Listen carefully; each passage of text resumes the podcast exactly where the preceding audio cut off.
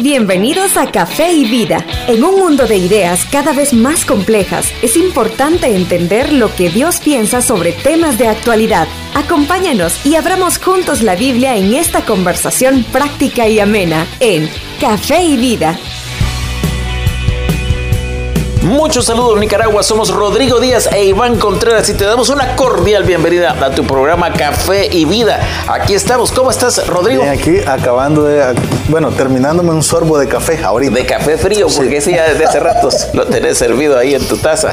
Sí, hombre, aquí pero- estamos en este... está bueno. Buenísimo, mira el ya me la acabé porque aquí tengo mi vasito de agua al menos. Miren, aquí estamos en este programa que se llama Iglesia, ahora esta miniserie que se llama Iglesia, cosa de hombres o cosa de Dios. Sí. ¿Y qué hemos visto hasta el momento? Bueno, es una miniserie muy interesante. Sí.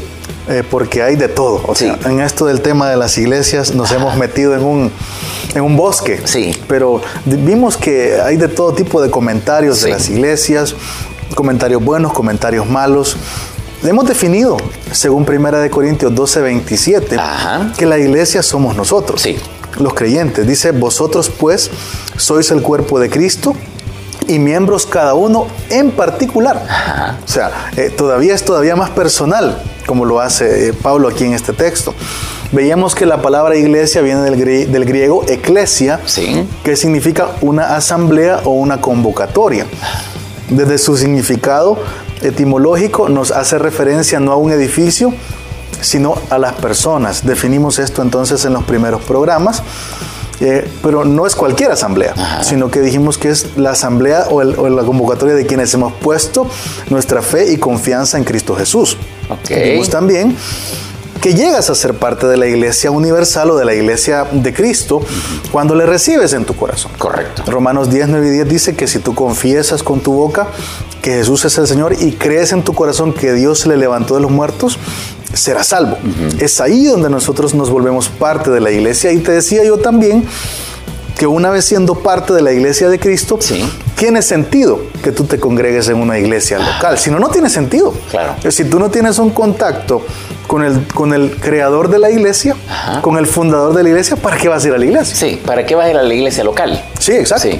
Entonces, pero eso le pasa a mucha gente. O sea, van a la iglesia, pero no tienen una relación con el creador de la iglesia. Ahora, ¿tú estás de acuerdo que hay algunas personas que visitan la iglesia por un tiempo antes de dar este paso? Sí, Ajá. estoy de acuerdo. Algunos van y son en el proceso son convencidos por el Espíritu Correcto. Santo. Eh, son quizás también eh, eh, la- el ambiente que, que hay dentro de la iglesia. Me refiero que hay un ambiente bueno, sano, de amor. Sí. Todo esto va jugando para que una persona llegue a dar el paso. De Estoy de, acuerdo. acuerdísimo, De totalmente de acuerdo. acuerdo. Y creo que es un reto para nosotros en las iglesias locales. eh, proveer de un ambiente sano y saludable Sí. para que el, que el visitante pueda tomar este paso. Ah, Ok, a- el día de ayer hablamos más de iglesias locales y vimos que no, el término no está en la Biblia, Sí. sino que es, pero la- el concepto sí está en la Biblia. Y Sí. mencionaste una serie de, de iglesias y hay otras, porque tú mencionaste las de los, algunas ciudades, Sí. pero algunas, yo, yo recuerdo que dice los de Cloé o al- a Pablo le manda saludo a alguien que dice a, a los de la iglesia de tu casa, Sí. que era una casa grande donde habían formado una iglesia. Bueno, de hecho, vamos a, a Romanos 16, 16 Ajá. para que entremos ya en materia en esto que tú estás mencionando. Mira lo que dice Romanos 16, 16. Ajá. Eh, voy a buscarlo aquí en mi Biblia porque estoy buscándolo directamente Ok. de mi Biblia. Si tú tienes tu Biblia en Sí, tu sí. casa, acompáñanos Sí, también. sí, ¿Qué dice Romanos 16, 16? Iván? Dice, saludaos los unos a los otros con ósculo santo. Os saludan todas las iglesias de Cristo. El término todas las iglesias de Cristo no quiere decir que hay un montón de, de diferentes tipos de iglesia, Sí, sino que se está refiriendo directamente al concepto de iglesias locales. correcto. Entonces, y por cierto, cuando dice saludaos con ósculo santo, ósculo es un beso. Exactamente. Pero eso era, era un beso como debe ser los nuestros, un beso respetuoso, de, de aprecio genuino. Pero no dice, crea usted, hermano, que se trata de andar besando a las hermanas de la iglesia. No, ¿verdad? cuidadito. Tenga Con- cuidado. con- cuídese del hermano pulpo, que hay en algunas iglesias, casi todas las iglesias. O hermana. O la hermana, sí, es cierto. Hay mucho cuidado. Mira, dice, eh, os saludan todas las iglesias de Cristo. Qué buena expresión esta, ¿verdad? Todas las iglesias de Cristo no es que Cristo ha dejado más de una iglesia. Cristo ha dejado Sí. una sola iglesia universal, pero sus expresiones le llamamos las iglesias de Cristo. Exacto. Ok, ¿qué vamos a ver el día de hoy? Bueno, hoy vamos a ver acerca de, la- siempre hablando pues un poco de la iglesia local, Ajá. tratando de desglosar un poquito este concepto eh, y vamos a decir que eh, la iglesia local es un, es, somos, es un cuerpo, ¿verdad? Pero es un, un cuerpo que tiene muchos miembros. Yo te quiero acuerdo. llevar a Primera de Corintios 1. Vamos a buscar este texto. Eh, siempre aquí en nuestras Biblias, Primera de Corintios 1, versículos del 12 al 13 Ok. porque es un pasaje que habla directamente sobre la Biblia, dice, sobre la, la iglesia, dice, quiere decir que cada uno de vosotros, bueno, hablando del, del contexto, Sí. esta iglesia se estaba dividiendo o estaba dividida también. Sí. Pero dice, porque he sido informado, decía eh, Pablo en el versículo 11, acerca de vosotros, hermanos míos, por los de Chloe, aquí están los que tú estabas mencionando, Ajá. eh, que hay entre vosotros contiendas. Quiero decir que cada uno de vosotros dice, yo soy de Pablo y yo de Apolos, y yo de Cefas y yo de Cristo. Y, y Pablo pregunta en el versículo 13, ¿acaso está dividido Cristo? ¿Fue, ¿Fue crucificado Pablo por vosotros o fuiste bautizados en el nombre de, de- de Pablo? Mira, primero quiero decirte, Iván, que Pablo en este texto que vamos a estudiar echa mano de, de un ejemplo o una analogía. Es un ejemplo del cuerpo humano Correcto. para que estos creyentes pudieran comprender su error. Ellos estaban divididos, pero Pablo les va a mostrar por medio de, de la analogía, del ejemplo del cuerpo humano, que no tienen por qué estar divididos, que son un solo cuerpo. Sí. Les muestra que al igual que el cuerpo humano es uno y tiene muchos miembros, la iglesia también es un solo cuerpo que tiene muchos miembros. Sí, y, y quizás aquí creo que vamos a anticipar un poquito lo que Dale. vamos a conversar el día de dale, mañana. dale. Pero. eh, Gran spoiler que vas sí. a dar ahorita. es que Corinto, la iglesia de Corinto, era una iglesia carnal. Y aquí ya da algunos brochazos, algunos pincelados de alguno de lo que algunos han vivido en sus propias iglesias. Hay división. Terrible porque cuando una iglesia está dividida, eh, el, el reino no avanza. Y aquí dice, aquí tenemos un ejemplo que algunos pudieran decir, tú sabes que hay gente con la que yo he hablado que honestamente me dice, mire, es que yo salí de las iglesias porque yo me asqué, a mí me daba ya toda la política y que uno yo eran de un hermano, otros eran del otro, y unos eran de un pastor y otros querían que la alabanza fuera así, por eso había una división y, y la iglesia, eh, la iglesia genuina debe estar unida, unida, pero hay esto que yo entiendo que vamos a platicar un poco más Sí. el día de mañana. Bueno, el punto de Pablo en estos dos versículos que acabamos de leer es hacerles entender a estos hermanos de Corinto que bien podemos ser nosotros, Sí. Que es así como es imposible que el cuerpo humano se divida y funcione bien, Ajá. o sea, tú no puedes quitarte los brazos, las No. piernas, los dedos y el resto del cuerpo seguir funcionando con normalidad. Sí. Es imposible. De la misma forma, Dios ha diseñado la iglesia para que trabaje unida, para que trabaje junta. E- Es el mismísimo cuerpo de Cristo, lo vimos ayer y en los programas anteriores. En Jesús no importa la nacionalidad, no importa la procedencia, no importa la posición social, que esto es otro tema largo, Sí. no importa, ya que todos hemos sido sumergidos, como decías tú ayer, en el cuerpo o en su cuerpo por medio de su espíritu. Por eso nos llamamos hermanos, precisamente, que ese es otra, otra, otro tema, Sí. ¿verdad? Decirle hermano a cualquiera, pero debemos vernos como tal, o sea, no podemos estar divididos. Eh, El punto de Pablo es entender, es un cuerpo con muchos miembros en primer lugar. Sí. O sea, la iglesia es un solo cuerpo y dentro de este cuerpo hay muchos miembros. Mira tu cuerpo. O sea, si tú nos estás viendo para que entiendas la analogía, el ejemplo, el ejemplo de Pablo. ¿Cuántos cuerpos tienes? Tienes un cuerpo. Un solo cuerpo. Pero dentro del cuerpo hay muchos miembros. Tienes brazos, tienes piernas, tienes dedos, tienes ojos, tienes boca, tienes nariz, tienes pelo. Espero yo que Ajá. todavía tengas pelo un poquito por lo menos. Pero, pero tienes, tienes. o Saludos sea, a los que, bueno, entonces es, es tremendo. Eh, eso es lo que Pablo les está diciendo aquí en este momento. Hay un cuerpo, pero no puede estar dividido. mira, ¿tú has oído hablar alguna vez del síndrome de la mano ajena?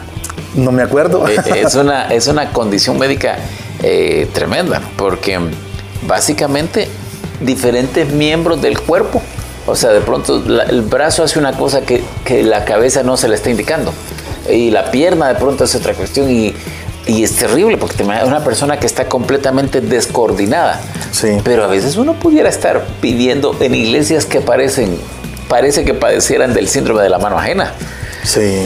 Entonces, es, es, y es terrible. Si tú ves, si tú puedes poner ahí YouTube y decir, ahí síndrome de la mano ajena, es, es, terrible ver a estas personas porque es como, como que cada miembro tiene su voluntad propia y no está bien coordinado, como va a decir en otro pasaje sí. de, de, Corintios. Imagínate, entonces no puede funcionar bien si está dividido. Sí. Ayer veíamos Hebreos 10, 24 y 25. Sí. Eh, ¿Te acuerdas que le tomamos un tiempo a este pasaje? Claro. Donde dice, es ahí en la congregación, es viéndote con otros creyentes, donde tú consideras el ejemplo de otros, las luchas de otras y sos estimulado al amor, dice, y a las buenas obras, y luego dice, no dejando de congregar. Correcto.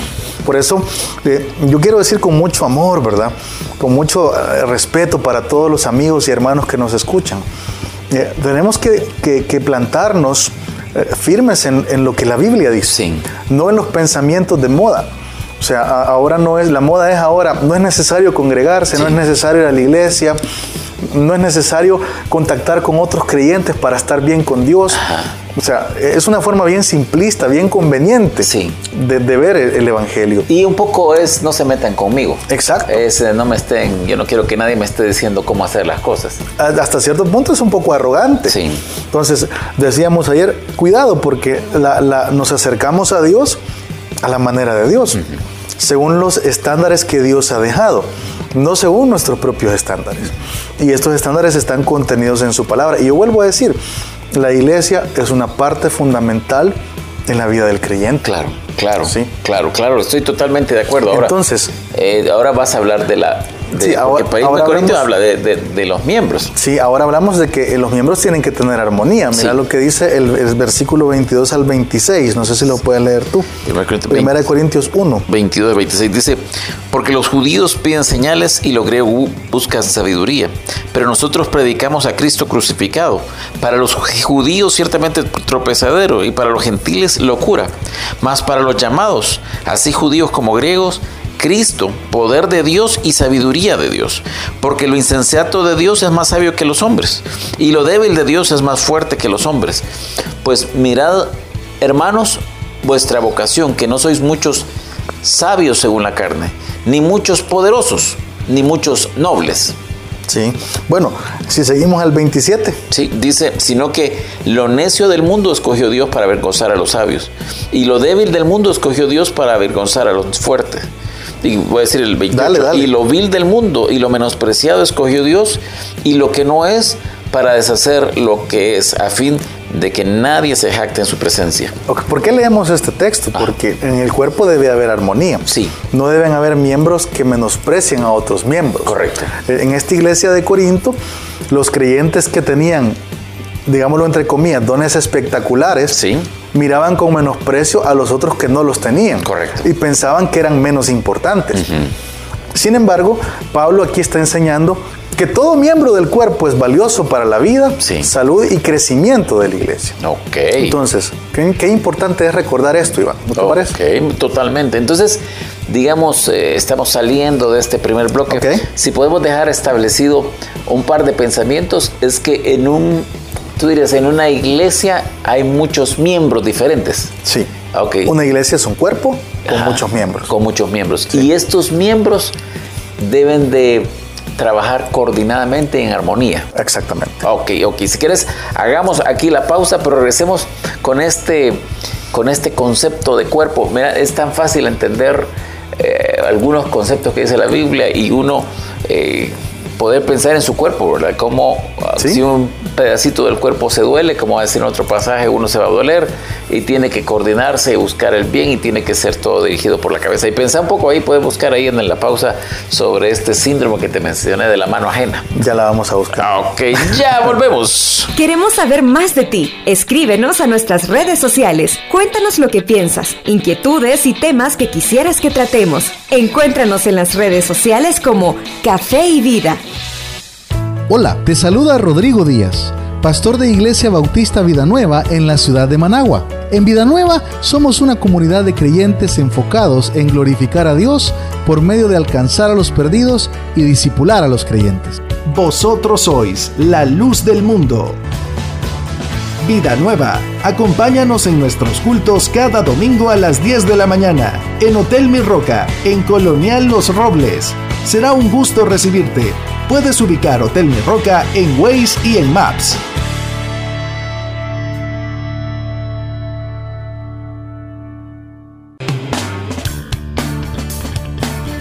Aquí estamos de nuevo en Café y Vida y estamos en esta serie llamada Iglesia, cosa de hombres o cosa de Dios. Así más te agarro, ¿verdad? ok. Andas encendido. On fire, como te gusta decir. On fire. alguien me dijo, mira, ¿qué es eso de on fire? en fuego, mira. Eh, encendido. Encendido, encendido, es la palabra. Mira, eh, establecimos en este primer eh, en este primer bloque, hablando de la iglesia local, hablando de toda la iglesia, pero hablando específicamente de la iglesia local, es que el cuerpo somos diferentes miembros. Ahora, yo no sabía si aquí es donde tú ibas a hablar que los diferentes miembros tienen diferentes dones y todo esto, pero más es decir que somos que somos diferentes. Y a veces es interesante cuando uno llega a la, a la iglesia local, donde uno va los domingos y ve tanta gente tan diferente, pero que pueden estar como el segundo punto, en armonía. Sí. En armonía. Eh, es tremendo. Te decía yo en el bloque anterior que Pablo toca este tema porque en esta iglesia de Corinto, que era una iglesia complicada, sí. los creyentes que poseían dones más espectaculares, entre comillas, miraban con menosprecio a otros creyentes que no los tenían, sí. porque pensaban que eran menos importantes. Pero Pablo está enseñándoles que todo miembro del cuerpo es valioso, es valioso. De hecho, el deseo de Dios es que haya armonía en el cuerpo para que funcione correctamente. Sí. Un cuerpo que no funciona con armonía no puede, que no tiene armonía no puede funcionar correctamente. Sí. Puede funcionar, pero no correctamente. Correcto. Mira, eh, vamos a ir a Salmo 133, 1, que yo creo que seguramente ya lo conoces pero busquémoslo. Sí. Eh, ¿Te acuerdas lo que dice Salmo 133? Mirad cuán bueno y cuán delicioso es. Ese es verdad. Exactamente. Mirad cuán bueno y cuán delicioso es habitar los hermanos juntos en armonía. En armonía. Ah, lo hemos y lo hemos. ¿Quieres que te lo cante? También lo puedo cantar. Mirad cuán bueno ah, y delicioso. Te acordaste, ¿verdad? No sé si dice algo más, eso es lo que me acuerdo. Habitar los hermanos juntos. Pero mira, a veces pueden decir, ¿y de dónde se sacan estas palabras, estos, estos de café y vida? La Biblia lo dice, o sea, habitar juntos en armonía. O sea, qué, qué difícil es, Iván, y aquí vamos a otro ejemplo, habitar en desarmonía, digámoslo así, habitar en, en, habitar en pleito, en, pleito, en contienda. Por eso Pablo les está diciendo, no, no, no, aquí tienen que entender que debe ser en armonía. Y la, la definición de armonía te la doy. Sí, ok. Dice equilibrio, proporción y correspondencia adecuada entre las diferentes cosas de un conjunto. Sí. En una definición más sencilla, relación de paz, concordia y entendimiento entre dos o más personas. Esa es la armonía. Entonces, eh, un cuerpo debe existir, pero debe existir con armonía armonía. Eh, eh, no, es, no, es, no es suficiente solo que estemos eh, en una asamblea o en un ministerio o, juntos, sino que debe de haber entre nosotros un elemento que se llama armonía. Sí. Mira, un pasaje. Adelante. En Efesios 4:16 habla sobre la unidad que tenemos que tener en el Espíritu Santo. Y dice desde el versículo, te voy a decir el 16 nada más, aunque todo el pasaje está hablando de eso, de quien todo el cuerpo bien concertado y unido entre sí por todas las coyunturas que se ayudan mutuamente según la actividad propia de cada miembro, recibe su crecimiento para ir edificándose en amor. Esto es lo que hacemos en la iglesia. Y, yo te dije que quizás el viernes podríamos hablar de un poco de este elemento, pero, pero pensando ahora que tú lo dijiste desde desde, eh, desde el principio de este programa, cuando leíste el pasaje donde la donde la iglesia está dividida. Esta iglesia de Corinto está dividida. Yo soy de Pablo, yo soy de Apolo, yo soy de Jesús. Eh, ¿qué, crees que tiene que hacer aquella persona que nos escucha, que vive en una iglesia que está gobernada por esto? Y ahora, yo te voy a decir, eh, porque aquí, Café y Vida, tratamos de ser muy cuidadosos con lo que opinamos sobre otros. Pero tú sabes, ahora estamos hablando con el medio, el miembro promedio de una iglesia que nos escucha y ve esto, que la iglesia está llena de esto. ¿Qué, crees que debe hacer? ¿Debe tomar uno de los bandos? ¿Debe ser sabio y apartarse? ¿Debe de meter siempre sus dones? Porque eh, miembros diferentes, dones diferentes, trabajo para el Señor. ¿Qué, crees de todo esto? Mira, por, buena pregunta. Sí. Yo creo que, eh, mi opinión, es que Eh, en primer lugar, la Biblia siempre nos manda a orar por nuestros pastores. Correcto. Creo que lo primero que debería hacer una persona que está en una iglesia es orar por sus pastores. Sí. Porque Dios ilumine las mentes y los corazones de sus pastores. También esto nos muestra que los pastores no son infalibles. Claro, claro. Se pueden equivocar, pueden incluso estar empleitados entre ellos. Sí. Es, es triste, pues. Y obviamente los miembros lo, lo notan, Claro, lo claro. resienten. Entonces, primero ora por tus pastores. Sí. Luego, yo pre- pienso, Iván, que no está mal que la persona pueda dirigirse con respeto a sus pastores y poder plantear eh, la cuestión. Es decir, mira, yo veo que aquí en la iglesia hay un bando o hay grupos eh, y esto creo que no debe ser. No. No debe ser. Y poder citar este pasaje. Sí. O sea, es decir, citar, eh, cuando Pablo dice, eh, estaban divididos ellos, tenía, unos seguían a Pablo, unos seguían a Pedro, otros seguían a Apolo, otros seguían a Cristo. No es algo malo. Creo yo que alguien pueda citar la Biblia Sí. y poder decir, mira, yo creo que esto con respeto, esto no debería de darse. Sí, sí. Eh, Ahora, si después de hacer esto, si después de tu orar y poder con respeto abordar a tus líderes, eh, tú recibes una respuesta mala, Ajá, una respuesta de, mire, usted no se meta, Ajá. ¿verdad? Yo creo que esa es una señal de que los Cállese, líderes... oveja, cállese. Sí, es triste, pero sucede. Esa es una señal de que en esa iglesia no están escuchando a Dios.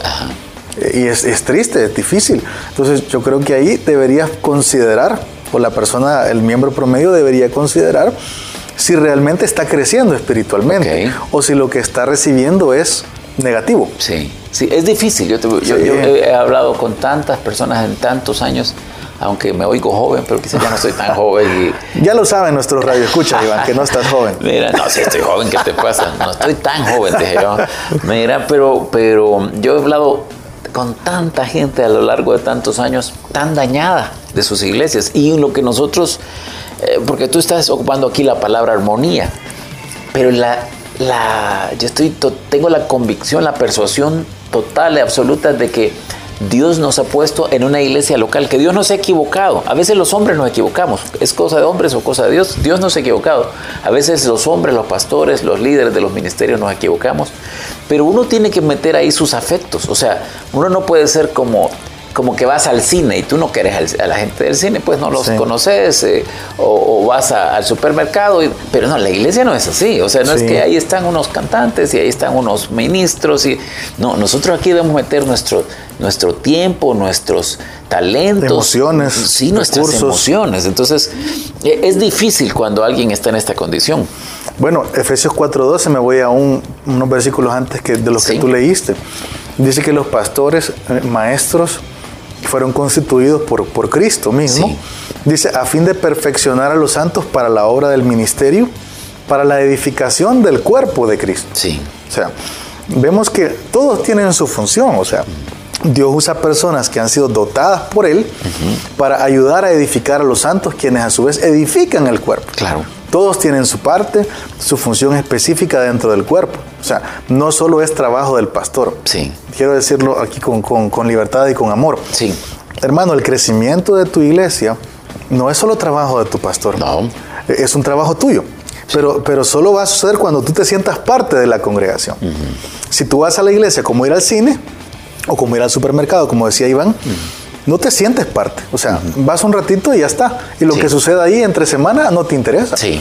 Pero si tú entiendes que es un cuerpo con muchos miembros y que debe haber armonía y pertenencia, entonces lo que sucede en tu iglesia es relevante para ti y Claro. quieres ayudar. Ningún cristiano puede decirle a, a su hermano menos dotado, no te necesito.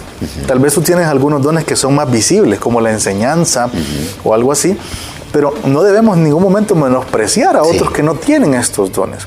Porque Pablo va a decir más adelante, estos que parecen más, más pequeñitos Sí. son los más importantes. Sí. Son los más importantes. los que parecen menos dignos son los más dignos de honor. Sí, entonces, ¿te imaginas lo absurdo que sería si, si nuestra cabeza le dijera a nuestros pies, Ajá. miren, ustedes no, no son importantes? ¿Sí? ¿A dónde llegaríamos? Sí, no, no se puede mover. Igual sucede en la iglesia. Eh, mira, los médicos solían hacer una lista de varios órganos antes, Ajá. o miembros del cuerpo humano que según ellos no eran importantes. Sí, O sea, esa lista es mucho más corta hoy. Claro. Porque ahora se ha descubierto que los miembros, todos son importantes. Los órganos. Los Todo. órganos, exacto. Sí. Todos son importantes. Y esto me lleva quizás a un último punto. ok. Que la iglesia es un cuerpo que tiene un solo guía. Un solo guía. Sí. Debemos entender que aunque el cuerpo tiene muchos miembros y que armonizan entre sí, quien dirige es la cabeza. Sí. Ahora, la pregunta es, ¿quién es la cabeza? Es Cristo. ¿Verdad? Ahí es donde debemos, y ahí es donde hay controversia también. Sí. Porque en algunos casos no es necesariamente Cristo quien gobierna la iglesia. Y algunos preguntan, pero si Cristo no está físicamente, ¿cómo puede gobernar? ¿Sí? En, en el caso de la iglesia es Jesucristo la cabeza. No hay nada ni nadie que pueda sustituir o, o suplantar su autoridad ni su preeminencia. Sí. Y Yo quiero citarte aquí tres pasajes. Claro. Yo sé No- cuál es uno. Estoy seguro de cuál es uno. Ajá. Es, eh, es el que compara a Cristo en la iglesia con el matrimonio. Exacto. Eh, Porque ese definitivamente, quizás para todos los que somos casados, es el mejor ejemplo. Eh, dice la Biblia en Efesios 5. Efesios 5:23. Ok, en Efesios 5:23 que, que el esposo es como Cristo y que la esposa es como la iglesia. Y si uno estudia, algún día tenemos que desarrollar ese pasaje aquí Sí. en Café y Vida, pero si uno entiende ese concepto, eh, va a ser tan fácil ver cómo no puede haber dos cabezas, como eh, Cristo se sacrifica por la iglesia, como un buen hombre debe sacrificarse por su esposa para presentársela a sí mismo, una iglesia que no tenga mancha ni arruga, dice. Sí. Entonces, eh, definitivamente ese es uno de los que nos dice, una guía es Cristo. Sí. Bueno, dice Efesios 1, 22, 23, y sometió todas las cosas bajo sus pies y lo dio por cabeza sobre todas las cosas a la iglesia, dice, la cual es su cuerpo. O sea, claramente otra vez, la cual es su cuerpo, la plenitud de aquel que todo lo llena en todo. Frase, so- solo esa frase para hacer una Ahí serie podríamos completa. hacer Sí, un montón de programas. Sí. Efesios 5:23, lo que tú acabas de decir, porque el marido es cabeza de la mujer, así como Cristo es cabeza de la iglesia, la cual es su cuerpo y él es su salvador. O sea, Cristo es cabeza. Sí. Cristo es cabeza. Eh, Cristo es quien dirige, Cristo es quien ha dado todo a la iglesia. Colosenses 1:18 dice, y Él es la cabeza del cuerpo, que es la iglesia. El que es el principio, el primogénito de entre los muertos, para que en todo tenga la preeminencia.